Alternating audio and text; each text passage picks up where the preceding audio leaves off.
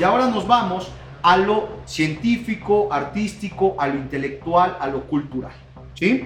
Me refiero a qué? Al renacimiento o resurgimiento por su idioma original, en italiano, resurgimiento o en el castellano renacimiento. ¿Sale? Este fenómeno, este movimiento, solamente va a englobar cuestiones, repito, artísticas, culturales, científicas e intelectuales.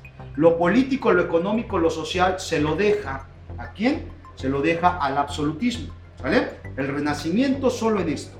Lo vamos a tener o lo vamos a ubicar del siglo XV al siglo XVI. A este también se le conoce como el siglo de oro, al, al resurgimiento o al renacimiento. ¿Sale? Y nos dicen que el término renacimiento significa renacer de la cultura.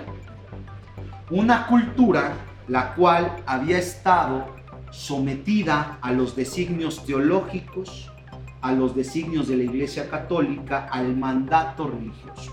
¿sí? Una cultura que estuvo extremadamente limitada, restringida para la mayoría de los sectores, que solamente unos poquititos podían tener acceso a la misma, ¿sí? y volvemos con ciertas temáticas. Renace la cultura, renace el arte, va a empezar a renacer también la ciencia, ¿sí? Las cuestiones intelectuales empiezan a renacer. ¿Vale, chavos?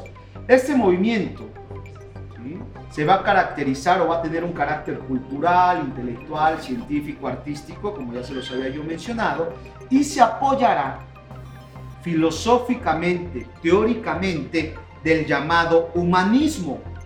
El humanismo es retomar las ideas de los clásicos, las ideas griegas, las letras griegas, grecolatinas, también de los romanos, regresar a los clásicos, esos clásicos los cuales estuvieron guardados en las catacumbas, en los sótanos del Vaticano, de los monasterios, de los reinos, estuvieron guardados por siglos, por más de 10 siglos, van a estar guardadas estas eh, posturas, las letras griegas, a los filósofos romanos, a los filósofos griegos. ¿sí? Por una cuestión muy sencilla, básica. Van a guardarse, ¿por qué? Porque los griegos van a heredarle a la humanidad una de las disciplinas sociales más importantes y también de las más necesarias que debemos o que tenemos nosotros los seres humanos me refiero a la filosofía.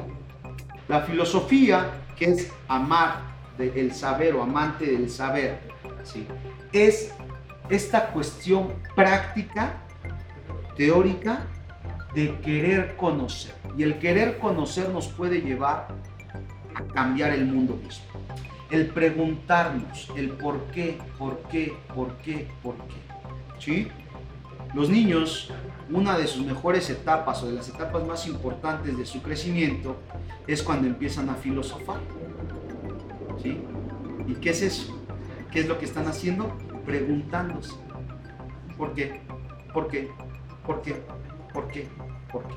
¿Sí? Es uno de los momentos y de las etapas más importantes que tenemos los seres humanos, porque estamos empezando a conocer el mundo, ese mundo que tal vez un adulto ya cree conocer, pero un niño no, por eso hace preguntas que nosotros vemos tan básicas.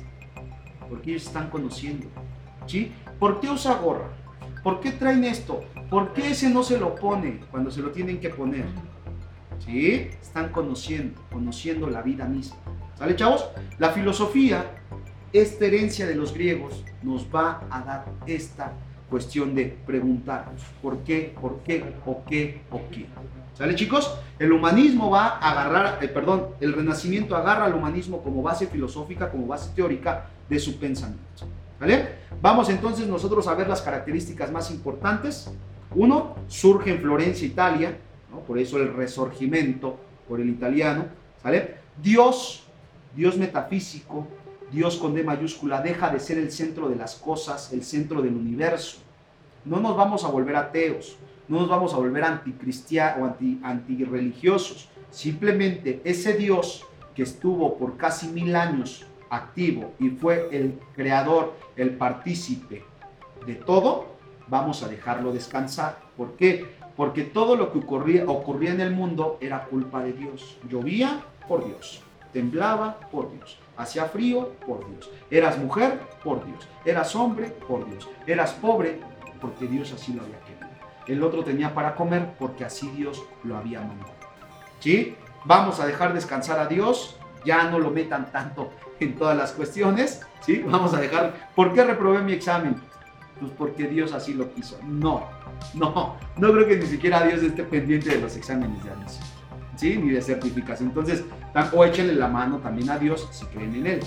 Échenle también la mano, chavos, no le dejen toda la responsabilidad, ¿sale? Acá vamos a dejar a Dios de lado por unos... Eh, vamos a dejarlo, insisto, no dejar de creer. ¿Sale? Entonces, dejamos a Dios descansar. ¿Sale? Lo dejamos, ya no es el centro de la vida, el centro de las cosas, y ahora colocamos al hombre como el centro, ¿sí? Mismo de la vida. Ya no Dios, sino ahora al hombre. ¿Sale, chavos? Empezamos a llevar a cabo la experimentación, empezamos a llevar a cabo la ciencia. ¿Sale? ¿Cómo? Con el método científico. Empezamos a observar el fenómeno, empezamos a formular hipótesis, empezamos a experimentar y concluimos el porqué de los fenómenos naturales. Por eso es que Dios, vamos a seguir creyendo en Él, pero lo vamos a dejar descansar porque ahora vamos a empezar a llevar a cabo ciencia. Vamos a ver por qué llueve, por qué hace frío, por qué sale el sol, por qué los árboles son verdes en una, en una temporada y en otra son café, ¿sí? O las hojas. ¿Sale, chavos? vamos a empezar a llevar a cabo la ciencia, vamos a empezar a investigar. Vamos a introducir el llamado método científico. ¿Sale, chavos? Empezamos con el uso de la razón, el raciocinio, el uso de la razón. Comienzan a crecer las burguesías. Esa clase social, recordarán, les había mencionado, que durante la Edad Media, durante la segunda mitad de la Edad Media, son los comerciantes. Acá, la burguesía va a empezar a tener un papel importante en la financiación o en el financiamiento de posturas, en el financiamiento de obras, en el financiamiento de filosofías y de teorías. Va a empezar ¿eh? ahí a meter dinero, va a empezar a introducirse en los ámbitos políticos, en los ámbitos económicos, porque tiene planeado algo. Esa clase social que empieza también a crecer. ¿Sale compañeras, compañeros? Esas son las características más importantes del Renacimiento, del Resurgimiento, ¿no? Y pues ahí tenemos algunos de los exponentes más conocidos, más importantes, algunos de los pensadores más importantes de este periodo llamado Renacimiento. Tenemos obviamente a las tortugas ninja, ¿no? Las tortugas ninja son eh, pensadores, son artistas del Renacimiento, ¿no? Los que no conozcan las tortugas ninja, pues métanse a ver quiénes son las tortugas ninja para que se den cuenta que son personajes del Renacimiento. No vayan a poner ahí al Splinter, a Rocksteady, a Destructor, esos ya no, estos sí, ¿no? Porque luego me dicen, es que el profe nos dio mala información y nos dijo que Splinter y no encontré nunca Splinter. No, no, no, no, no, no. No, no me vayan a venir con esas cosas, chavos, porque luego me enojo. ¿sí? Son solo las cuatro tortugas ninja. Donatello, Rafaelo, Miguel Ángel y Leonardo. ¿sí? Cuatro de los exponentes más importantes del Renacimiento. Ya los otros, pues no, yo eh, creo que no, no los he encontrado. ¿eh? No hay un escultor destructor, no hay un pintor Splinter, ni... No, no, no, esos no. Es solo las cuatro tortugas ninja. Tenemos a los dos literatos más importantes, uno de la lengua hispana, que es eh, Miguel de Cervantes Saavedra, y el otro que es el referente más importante de los angloparlantes, que es eh, William Shakespeare. ¿Sí? A ver, el texto más conocido del maestro Shakespeare, en lo personal no es el, para mí no es el mejor, ¿eh? Pero es el más conocido, hasta Cantinflas ya fue, ¿no? Hasta Duendes ya hicieron, ¿no se lo sabe? Romeo y Julieta es el texto más conocido de Shakespeare, ¿no? No el único, tiene Sueño de una noche de verano, Otelo, Macbeth, sí, este, pero el más conocido, hasta ya lo hemos dicho, hasta Cantinflas ya fue Romeo, ¿no? Este, hasta eh, africanos, asiáticos, latinos, blancos, negros, amarillos, duendes han sido Romeos y Julietas, ¿no? Han sido todos, ¿vale? Y el texto más conocido del maestro Cervantes, a ver, el Quijote, el ingenioso Quijote, ¿sí? el ingenioso Hidalgo, Don Quijote de la Mancha. el texto más importante, más conocido del maestro Cervantes. Ahí tenemos el Quijote, ahí tenemos esos dos literatos, tenemos también a los que investigaron, estudiaron el cosmos, que fue eh, Nicolás Copérnico, Galileo Galilei, ¿no? dos de los personajes que investigaron, que estudiaron el cosmos, el movimiento de los planetas, de las estrellas, etc. ¿vale? Y tenemos a este que es el padre de la ciencia política, el politólogo por excelencia, el maestro Nicolás Maquiavelo. ¿no? Que ha sido muy desprestigiado, muy demeritado y el término maquiavélico pues viene precisamente del maestro. algunos nos encanta ser maquiavélicos, algunos dicen que son eh, sádicos. El sádico es ser fresa. Lo bueno es ser maquiavélico, compañeras, compañeros, ¿no? Con su textito El Príncipe, el maestro Nicolás Maquiavelo, ahí les da una pequeña, eh, un pequeño panfletito, ¿no? Algunas eh, indicaciones, ¿no? les da algunas eh, observaciones de cómo se tiene que gobernar. ¿no? Ahí tenemos entonces los exponentes más importantes del Renacimiento. Entonces vámonos con nuestro siguiente tema, que es la ilustración, compañeras, compañeros. Terminamos de ver la Edad Media, terminamos de ver nosotros lo que es el Renacimiento, lo que es el absolutismo, los pensadores más importantes del Resurgimiento. Ahora nos vamos hasta el siglo XIX, hasta el siglo XVIII con la llamada ilustración. La ilustración la vamos a ubicar, ya les dije, del siglo XVIII al siglo XIX. Será también conocido este periodo, esta etapa de la historia, será conocida también como la, eh, el siglo de las luces. La ilustración fue un movimiento político, económico, social, cultural, científico. Este sí va a englobar todo, el cual se va a desarrollar en Europa y en las colonias durante estos siglos, siglo XVIII, siglo XIX. La ilustración tiene como objeto, no de estudio, sino tiene como médula, como base, como sustento, acabar con el absolutismo, acabar con las monarquías absolutas. Ese será el por qué surge. Pero tiene como antecedente al renacimiento, al resurgimiento. No vayan a confundir renacimiento con ilustración. ¿eh? Son aparte dos fenómenos no tan diferentes, pero en tiempos bastante lejanos. Uno es del siglo XV al XVI, el otro es del XVIII al XIX. ¿Sale? Entonces, la ilustración, compañeras, compañeros, va a tener un porqué. Hay un absolutismo monárquico, entonces tengo que surgir para acabar con él. Y este movimiento necesita de bases, de argumentos teóricos, filosóficos o, si me lo permiten utilizar este término, de mechitas que prendan este gran PBT. ¿Vale? Todo fenómeno social, todo, todo fenómeno social actual, de hace dos, tres siglos, necesita tener un porqué y un antecedente. Voy a poner fenómenos actuales, porque me gusta que ustedes, más allá de que se lleven esto, también lo entiendan con lo que estamos viviendo, con la actualidad, lo aterricemos. Voy a poner dos fenómenos, no me voy a meter si están bien, si están mal, no, eso ya lo platicaremos después. Voy a poner dos ejemplos de dos fenómenos sociales, los cuales son diferentes por ideología, por, eh, por forma de pensar y, a lo, y lo que se busca. Pero me van a servir para darles lo que, a lo que me refiero, de que debe de haber un antecedente y hay un por qué surja el movimiento. Voy con el primero de estos, que son los, eh, los frena. No sé si los habrán escuchado, si se han metido a, la, a, a, las noticias, a las plataformas, estos que ponen casas de campaña en el Zócalo. ¿sí? Este movimiento tiene un porqué. ¿no? Eh, repito, ¿eh? no nos vamos a meter ahorita en debate si está bien, si está mal, si los podemos acabar en cuatro o cinco palabras o los podemos exaltar en seis. vamos nada más a mencionar. Frena, más allá un movimiento de extrema derecha, lo que busca es, dice, hay un momento en el país complicado, el cual está llevando al declive a esta nación.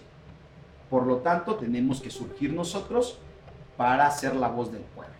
Ok, eso dicen ellos, ¿no? Ahí está su porqué. Hay un contexto que ellos dicen es complicado, un contexto el cual está haciendo que México se esté muriendo de hambre, etc. Eso es el contexto que ellos están manejando. ¿Cuáles son sus bases? ¿Cuáles son sus antecedentes? Ah, pues están los centralistas del siglo XIX, están los, liberales, los, conservadores del siglo XIX, la Iglesia Católica, el PAN, la formación del PAN o los panistas de 1939, ¿no? con raíces fascistas, nazis y de extremo derechas, católicas. ¿no? Esas son sus raíces de este movimiento el PAN del 39, los conservadores del siglo XVIII, del siglo XIX, los, los centralistas del siglo XIX, ¿sí? los cristeros la guerra cristera, los cristeros que estaban en contra del gobierno, ¿sí? esas van a ser sus antecedentes. El otro movimiento, los movimientos feministas, los movimientos pro despenalización del aborto. Son dos contrarios, no son dos diferentes, por eso les dije, ¿no? Voy a poner dos diferentes. Los movimientos feministas, que bien es cierto, no son nuevos, habrá gente que piense que el feminismo lleva dos días o cinco meses en el ámbito social, no, es de siglos atrás, el feminismo, siglo XIX estrictamente, ¿sí? Eh, tiene un porqué. Un porqué, cifras de 13 mujeres asesinadas diariamente en el país, al menos las que se tienen eh, eh, cuantificadas. 13 mujeres asesinadas, mujeres desaparecidas diariamente, mujeres ultrajadas, violentadas, contextos muy, muy eh, desfavorables en lo laboral, en lo social, en lo económico, en todo. ¿no? ese es el contexto violación de derechos a, las mujeres todos los días en todos los rubros, en todas las ramas, mujeres desaparecidas, asesinadas, etc. Ese es el contexto. Y el antecedente pues viene desde el siglo XIX, ¿no? con las formaciones obreras, marxistas, leninistas, en el siglo XX, ¿sí? con las, las, formaciones anarquistas del siglo XIX, Kunin, Product, etcétera, etcétera. Todos estos fenómenos ya los vamos a tener en el siglo XX, eh, con las mujeres exigiendo el voto, ¿no? Todos estos fenómenos que tienen antecedentes. La ilustración es lo mismo. La ilustración tiene de antecedente el Renacimiento, que empieza a buscar el uso de la razón, bla, bla, bla, bla, bla, bla, y tiene un porqué que es el absolutismo moral. ¿Sí? ¿Cuáles son las características que tiene este fenómeno? Uso de la razón para combatir dogmas religiosos. ¿Sí? Vamos a empezar a utilizar la razón, o sea, sí, una cosa es la creencia y otra cosa es que basemos nuestra vida sin hacer uso del pensamiento de razonar. ¿sí? O sea, si me muerdo el dedo me va a doler, pues sí, razona, güey, te va a doler, te va a doler, por supuesto. ¿sí? Si meto un tenedor en el enchufe me voy a electrocutar, sí. ¿Vale? Vamos a hacer uso de la razón, vamos a razonar. La razón, el raciocinio es pensar, pensar. Van a decir, todo el mundo lo hacemos, pues pareciera, pero a veces no acomodamos lógicamente esos pensamientos. ¿vale? Dice la ilustración, vamos a empezar a utilizar, que ya se venía platicando, mencionando desde el siglo XV, XVI con el Renacimiento, vamos a empezar a hacer uso de la razón. Vamos a empezar a hacer uso de la lógica. ¿Para qué? Para empezar a combatir esos dogmas religiosos que nos han tenido sometidos por siglos. ¿Sí? Dogmas religiosos, vamos a empezar a quitarlos. No dejar de creer en Dios, sino que ya esos dogmas no nos controlen. Cielo, infierno, pecado, etcétera. ¿Sí? Vamos a empezar a combatir la ignorancia con esta razón. Vamos a dejar de ser ignorantes porque estamos haciendo uso del raciocinio. Vamos a combatir la tiranía, o sea, el absolutismo monárquico con el uso de la razón, pensando. Pues. Laicismo. ¿Qué quiere decir eso de laico, laicismo, laicidad? Quiere decir que la institución, la Iglesia Católica, no se va a meter en ningún aspecto social, ni mucho menos gubernamental o de gobierno. ¿Sí? O sea, puede seguir llevando a cabo, salvar almas, teniendo y siguiendo manteniendo sus templos, pero no va a ser un factor de decisión social, no se va a introducir en la política, no se va a introducir en la economía, en la ciencia, en la tecnología, en el deporte, en ningún rubro ni en ningún sector. ¿Sí?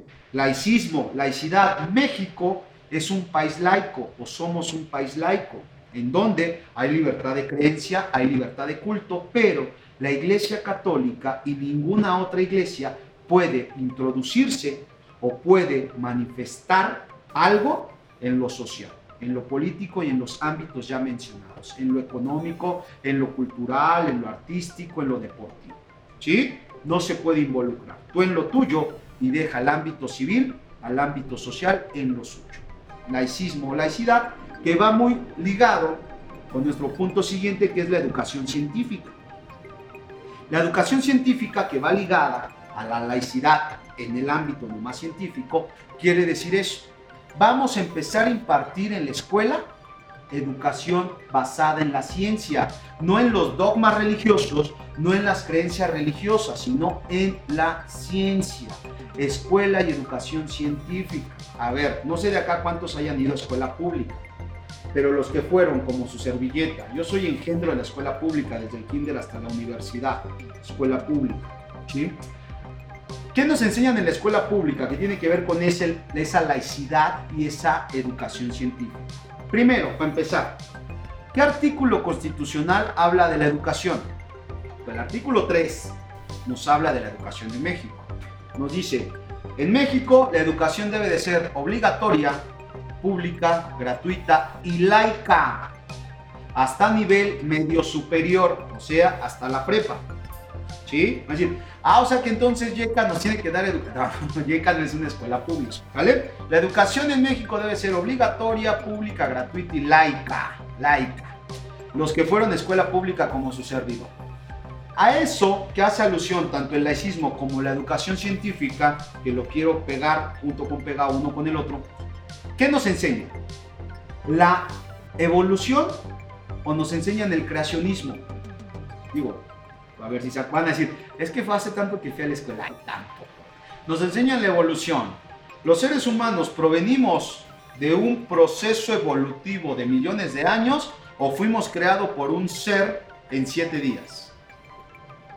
Pues venimos de un proceso evolutivo. ¿Por qué? Porque la ciencia nos ha demostrado esto y no nos ha demostrado lo otro. ¿Sí? Otra, la menstruación es un fenómeno físico-biológico en una etapa y en un periodo que van a sufrir las mujeres o es un castigo divino?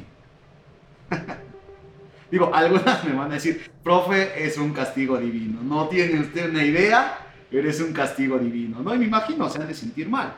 ¿Sí?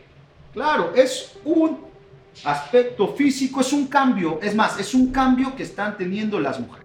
¿no? Si lo vemos en un término muy, muy científico, muy crudo, muy duro, ¿sí? Es que ya son fértiles, ¿cierto?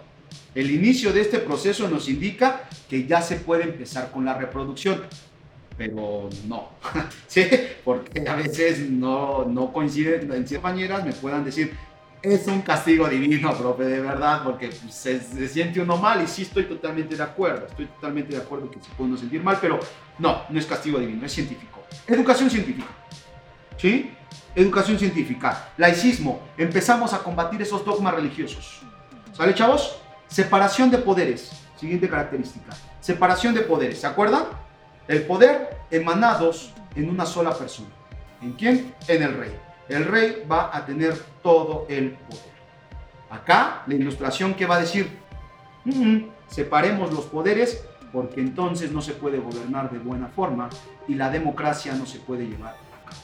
¿Sale chavos? Separación de poderes, poder ejecutivo, legislativo y judicial. Y van a estar en manos diferentes y van a ser hasta cierto punto autónomos en pro del beneficio de los que te eligen. ¿Sale chicos? Y por último, negar la intervención divina para la designación de reyes, para la designación de gobernantes. ¿Se acuerdan el derecho divino que nos decía? Dios eligió a Luis, a Brian, a Yael para ser los reyes.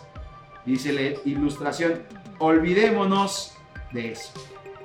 No puede estar involucrado el derecho divino en la designación de reyes. Si vamos a designar gobernantes, esos gobernantes deben de estar designados, elegidos por el pueblo, por los gobernados, la democracia.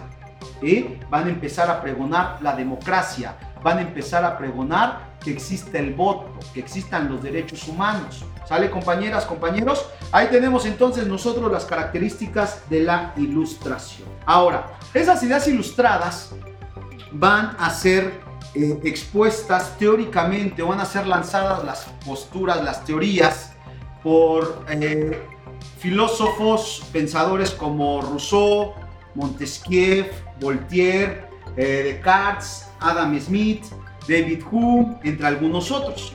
De, Denis Diderot junto con John de Lambert van a juntar, van a compilar las ideas de estos pensadores y de algunos otros y los van a plasmar en algo llamada la enciclopedia. ¿Sí? Por eso ahorita que ustedes son millennials, los términos Wikipedia, ¿no? estos términos tecnológicos sí, que tienen que ver con la enciclopedia. ¿vale? Entonces, ya que están las ideas, ya que estos filósofos y otros nos dicen por qué es necesario acabar con, la, con el absolutismo, por qué es necesario y obligatorio que surjan las democracias, por qué los derechos humanos tienen que empezar a implementarse en, todo el, en todos los países, en todo el mundo, ¿sí? ¿Por qué la laicidad? ¿Por qué la educación científica? ¿Por qué el raciocinio? ¿Por qué acabar los dogmas? Etcétera, etcétera. ¿Por qué acabar con el absolutismo? Van a estar ya en teoría. Ahora hay que llevarlos a la práctica y dónde y cómo se van a llevar a la práctica, va una pequeña introducción, no lo tengo yo en las láminas, esta pequeña introducción es para todos y todas aquellas que están llevando sus apuntes, espero que sean todos y todas, porque si no entonces se les va a complicar el momento de estudiar. Vamos a poner algo así como lo siguiente, las ideas ilustradas o las ideas de la ilustración se van a ver reflejadas en tres revoluciones burguesas. La primera de ellas es la independencia de las 13 colonias de Norteamérica. La segunda, la Revolución Francesa. Y la tercera y última revolución donde veremos reflejadas las ideas ilustradas, la Revolución Industrial.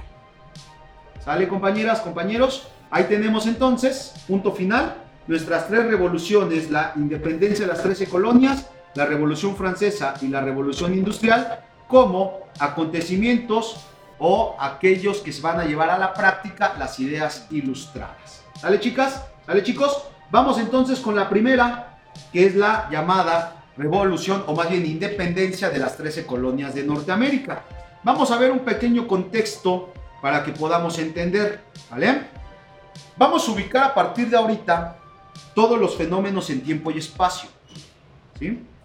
Vamos a ubicar la independencia de las 13 colonias de Norteamérica en tiempo, que es el 4 de julio de 1776. La tenemos ahí ubicada en ese tiempo. ¿Sale? 4 de julio de 1776. O sea, es el siglo XVIII. Eso en tiempo. Y en espacio, pues Norteamérica. ¿No? Digo, para que no, no haya ahí ninguna duda, ninguna falla. Ya la tenemos ubicada en tiempo y en espacio. Vamos ahora a este pequeño, a este pequeño contexto.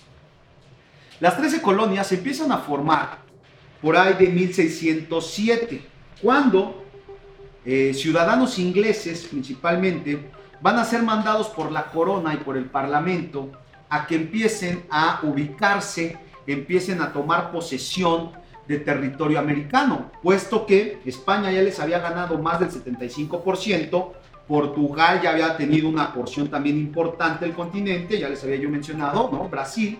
Entonces Inglaterra, que es la otra potencia, junto con Francia, pues no se quiere quedar fuera de la repartición, si me permiten el término, del pastel americano, ¿no? Entonces, manda colonos o manda ciudadanos ingleses a que empiecen a poblar la parte del norte que estaba entrecomillado, ¿eh? vacía, pero ya había habitantes, ya había gente que ocupaba, obviamente, y habitaba esta parte del continente, ¿sí? Entonces los manda. Pero no será sino 13 años después, hasta 1620, cuando al menos los estadounidenses o el pueblo estadounidense considere que llegaron los llamados padres peregrinos o padres fundadores en 1620, cuando eh, ingleses, irlandeses, escoceses en su mayoría y ya en menor cantidad alemanes, holandeses, finlandeses, ¿sí? van a ser expulsados de sus países de origen principalmente por una cuestión religiosa de creencia van a ser perseguidos. Entonces estos van a abordar un barquito llamado el Mayflower, Flor de Mayo, y van a cruzar el Atlántico con la tierra prometida o vislumbrando la tierra prometida. Van a llegar entonces en 1620 y van eh, estos migrantes, porque eso es migración, compañeras, compañeros, estos migrantes de Inglaterra, de Irlanda, de Escocia, de Alemania, van a llegar a territorio prometido y es ahí cuando los estadounidenses y los Estados Unidos mismos consideran el principio de este gran imperio. ¿Sale? La formación de, las, de lo que hoy conocemos como los Estados Unidos, en ese momento las 13 colonias. En IECA, tocamos vidas, cambiamos destinos.